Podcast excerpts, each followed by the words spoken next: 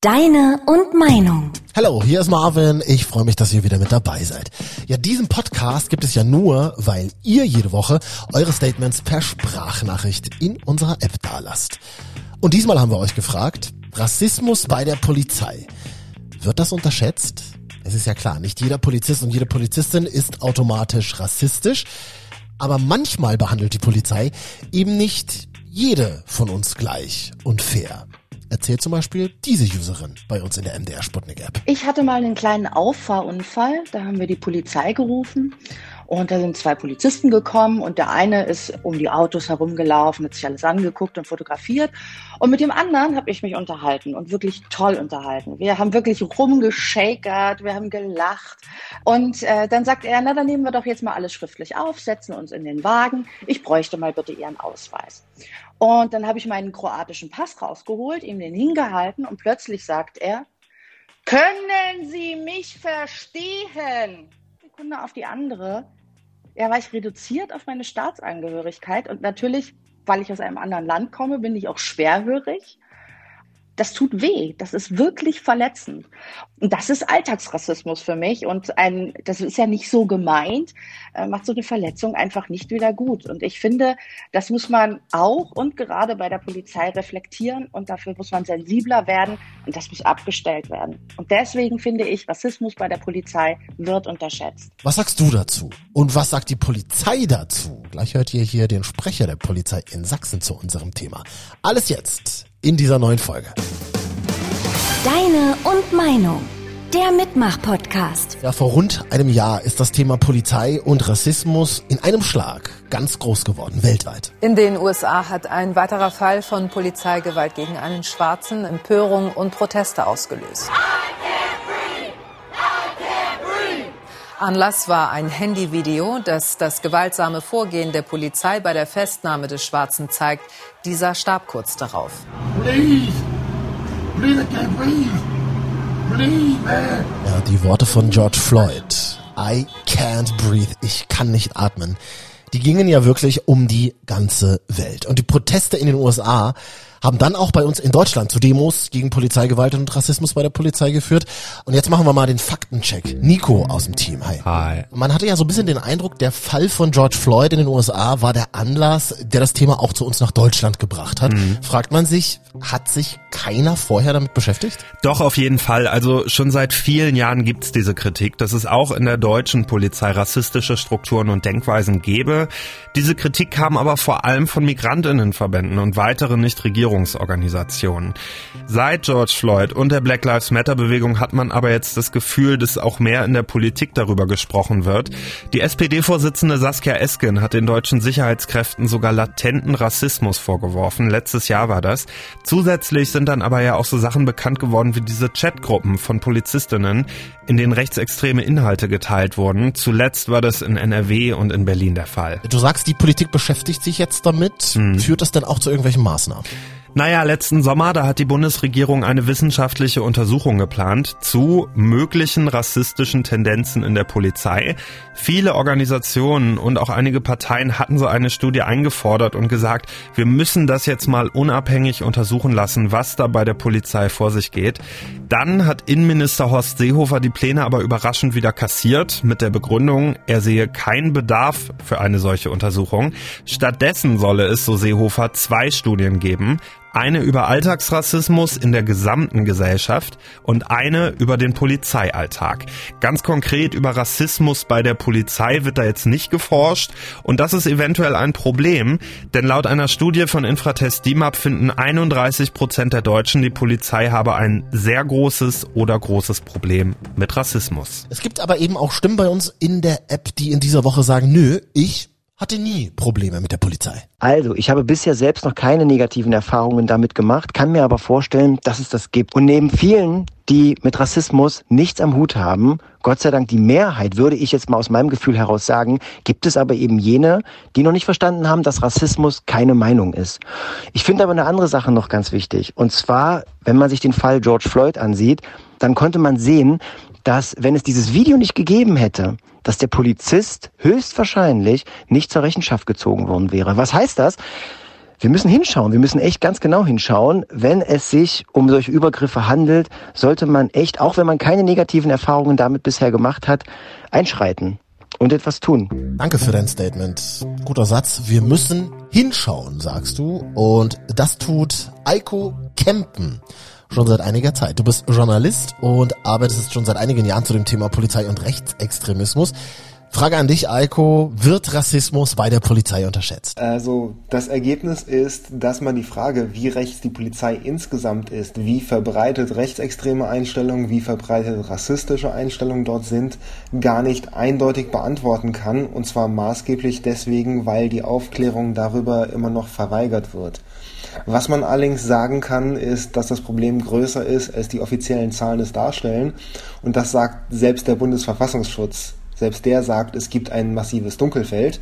Und das, was wir in den letzten Monaten gesehen haben, ist ja eine Verschiebung vom Hellfeld zum Dunkelfeld, dass wir einfach mehr sehen, was bekannt wird. Und was sich auch gezeigt hat, ist, dass es in der Polizei auf Ebene der Organisation dass es dort Strukturen gibt, die rassistisches Verhalten in Teilen begünstigen. Zum Beispiel solche Praxisen wie Racial Profiling, ähm, grundsätzlich rassistische ähm, Kontrollstrategien ähm, und dass es auch diese strukturellen Mängel gibt, dass selbst bei rechtsextremen Vorfällen nicht konsequent interveniert wird. Gebe ich sofort mal weiter an die Polizei in Sachsen. Hallo Pascal Ziem, Sie sind der Leiter der Kommunikation dort. Und was sagen Sie zu dem Statement von Eiko Kempen gerade? Aufklärung rassistischer oder rechtsextremer Vorfälle wird verweigert. Ich kann jetzt natürlich nur zu Sachverhalten äh, Stellung nehmen, die jetzt auch die, die sächsische Polizei betreffen. Aber den einen, das eine Beispiel, als äh, hier Mitglieder einer, einer Spezialeinheit bei einem Einsatz in Berlin da einen Decknamen gewählt haben, der hier einen dieses mörderischen Trios des NSU aufgriff also das ist, äh, das empört uns genauso. Und dass die, dass die Fälle, die wir hier auch untersuchen, seit dem 1. Januar 2017 bis zuletzt, äh, also Stichtag war jetzt der 31. Dezember 2020. Also wenn wir uns diese 39 Fälle dort anschauen, die von 40 Bediensteten begangen wurden, äh, die natürlich dann auch intern aufgearbeitet werden, ist das aber in immer noch in Gesamtzahl, also wir haben gut 14.000 äh, Bedienstete bei der sächsischen Polizei, immer noch ein äh, verschwindend geringer Bruchteil. Aber da darf kein Zweifel dran gelassen werden, ähm, dass die Polizei und alle Bediensteten der sächsischen Polizei fest mit beiden Beinen auf dem Fundament unserer Verfassung und der freiheitlich-demokratischen Grundordnung stehen. Das steht äh, außer Frage. Und deswegen ist es uns wichtig, auch jedem Fall, der bekannt wird, nachzugehen. Und nicht nur nachzugehen. Inzwischen ist es sogar so, dass es auch bei uns da einen gewissen Wandel gibt dass wir auch sehr transparent mit den Fällen umgehen. Eiko, du siehst das ein bisschen anders, ne? Äh, mit dem Blick so auf Gesamtdeutschland. Wir hatten im letzten Jahr eine monatelange Diskussion über eine sogenannte Rassismusstudie, dass es die Forderung dazu gab, überhaupt mal zu gucken, wissenschaftlich aufzuarbeiten, wie weit verbreitet sind solche Tendenzen und ähm, das war deswegen eine monatelange Diskussion, weil es offensiv äh, auch vor allem auf Ebene des Bundesinnenministers gesagt wurde, das wird es mit mir nicht geben. Jetzt haben wir am Ende eine Art Studie, in der so etwas eigentlich höchstens am Rande mal behandelt wird. Das letzte Mal, dass sowas wirklich behandelt wurde, war in den 90er Jahren. Und dass, dass das seitdem nicht behandelt wurde, ist maßgeblich sowohl einer ähm, offensiven Erkenntnisverweigerung seitens der Polizeigewerkschaften als auch auf, ähm, in den Innenministerien geschuldet. Ja, und trotzdem wird darüber lautstark in der Öffentlichkeit diskutiert, vor allem auch in Social Media. Herr Ziem, wie nehmen Sie das bei der Polizei in Sachsen wahr? Äh, ich gebe Ihnen recht. Also ich teile da Ihre Meinung, dass wir eine gesellschaftliche Debatte führen und auch wir als Polizei, also deswegen ist es auch mir ein Anliegen, Ihnen da heute äh, Rede und Antwort zu stehen, äh, bringen uns natürlich auch da in diese Debatte ein und wollen und müssen uns auch in diese Debatte einbringen. Ich glaube, es ist weder richtig, zu sagen, also äh, äh, Rassismus und all das gibt es nicht. Aber ich glaube auch, dass man das Gegenteil nicht machen darf, dass man äh, die, die Polizei, ich spreche jetzt für die sächsische Polizei, unter den Generalverdacht zu stellen. Ich glaube, das ist genauso äh, unangemessen bei dem Thema. Ja, aber offenbar haben Polizistinnen teilweise Angst, über das Thema zu sprechen, vor allem intern. Eiko, du beschreibst das ja ganz konkret in deinem aktuellen Buch. Du schreibst von der blauen Mauer des Schweigens. Mhm. Also diese blaue Mauer des Schweigens, die ich dort auch benenne, das ist jetzt keine Eigenkreation von mir, dass ich mir da einen tollen Begriff ausgedacht habe, sondern das ist ein fester und verbreiteter Begriff in der Polizeiforschung. Und das sollte eigentlich schon deutlich machen, wie verbreitet dieses Phänomen ist, dass es in der Polizei diese Schweigemauer nach außen hin gibt. Ähm, das liegt im Wesentlichen wahrscheinlich daran, dass die Polizei sich ähm, natürlich als geschlossene Gruppe zuweilen auch mit einem sehr elitären Selbstverständnis äh, versteht. Es gibt ja auch diesen berühmten Ausdruck der Polizeifamilie. Also dass die Polizei sich als geschlossene Familie versteht und wer natürlich ähm, gegen diese Familie aussagt, der droht, dem droht natürlich auch relativ schnell aus dieser Familie ausgeschlossen zu werden. Herr Ziem? Naja, ja, also der Polizeiberuf lebt natürlich von einer Teamfähigkeit. Der Polizeiberuf lebt davon, dass sich, dass sich äh, Menschen äh, innerhalb dieses Systems äh, Polizei aufeinander verlassen können, aufeinander vertrauen können, einander unterstützen. Aber das darf man nicht falsch verstehen. Also dieser Teamgeist, von dem ich jetzt spreche, im positiven Sinne, darf nicht verwechselt werden mit einem Chorgeist, der in eine völlig falsche Richtung geht, indem wir uns äh, sozusagen gegenseitig decken, sondern im Gegenteil, unsere Hausspitze hier haben da eine ganz glasklare Meinung und äh, treten da auch äh, sehr energisch nach vorne auf. Hier darf niemand die Augen verschließen. Racial Profiling ist ja immer wieder ein Thema. Also Menschen werden aufgrund ihres Namens oder ihrer Hautfarbe von der Polizei kontrolliert. Und ein User schildert uns das in der MDR Sputnik App so. Ich bin 22 Jahre, studiere Jura an der MLU, bin geboren und aufgewachsen in Halle an der Saale und ich bin schwarz. Auf die Frage, ob Rassismus bei der Polizei unterschätzt wird, ich denke, dass viele weiße Menschen den Rassismus bei der Polizei unterschätzen, da sie ihn nicht erleben, aber für viele schwarze Personen, so, wie, äh, so wie mich, ist Rassismus bei der Polizei Alltag. Drei Jahre in Folge war ich mit meiner Mutter und meinem Bruder, die beide weiß sind, in Griechenland im Urlaub.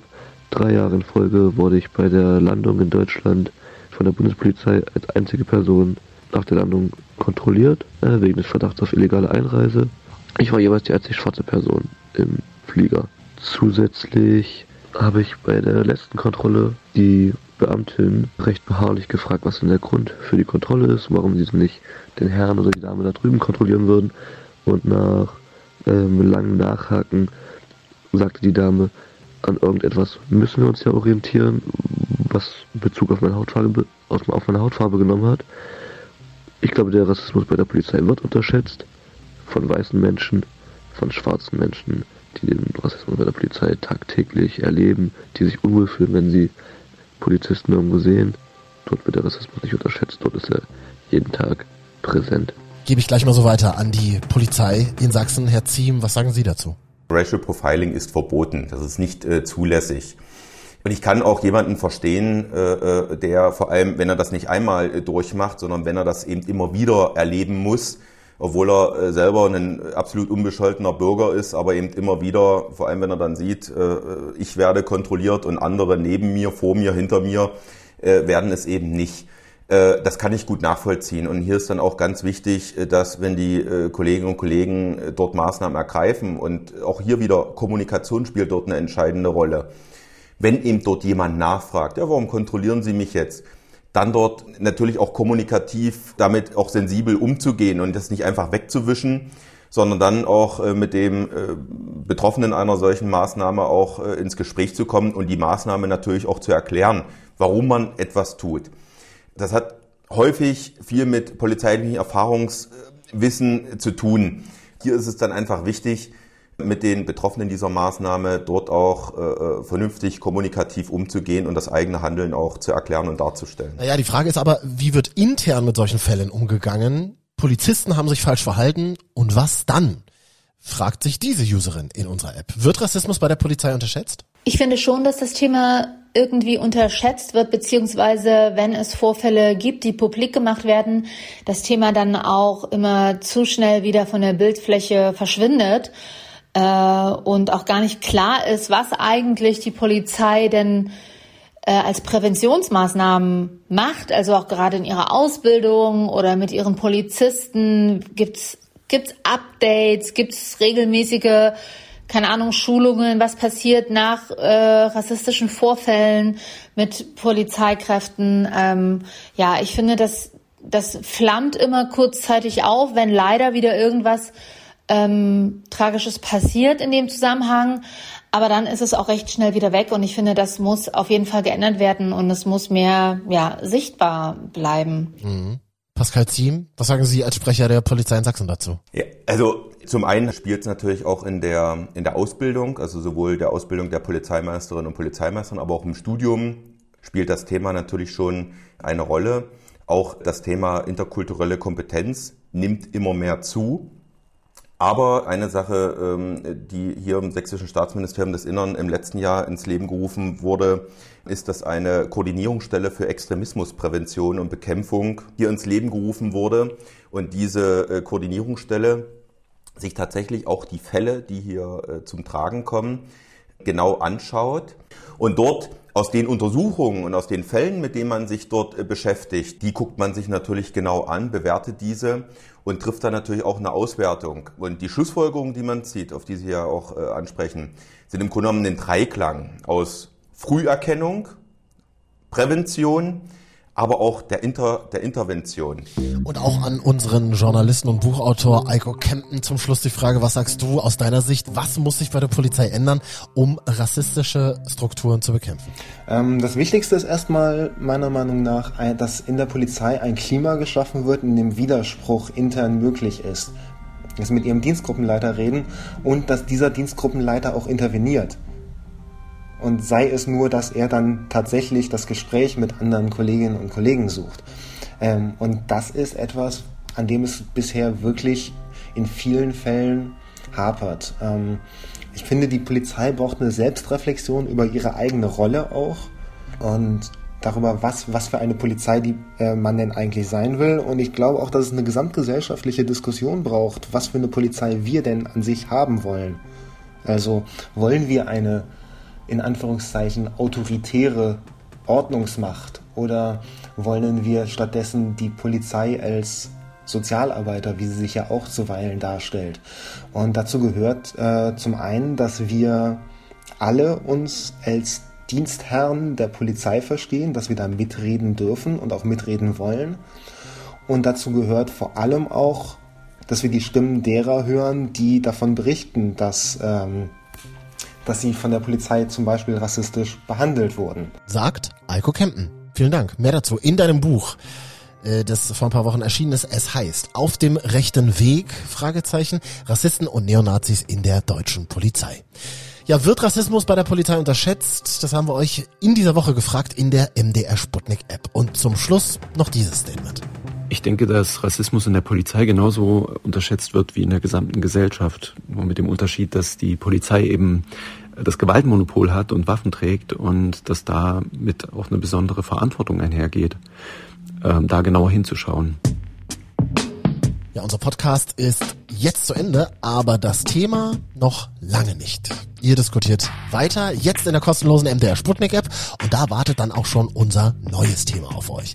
Ich bin Marvin und freue mich auf eure Statements. Bis zum nächsten Mal. Deine und Meinung. Der Mitmach-Podcast.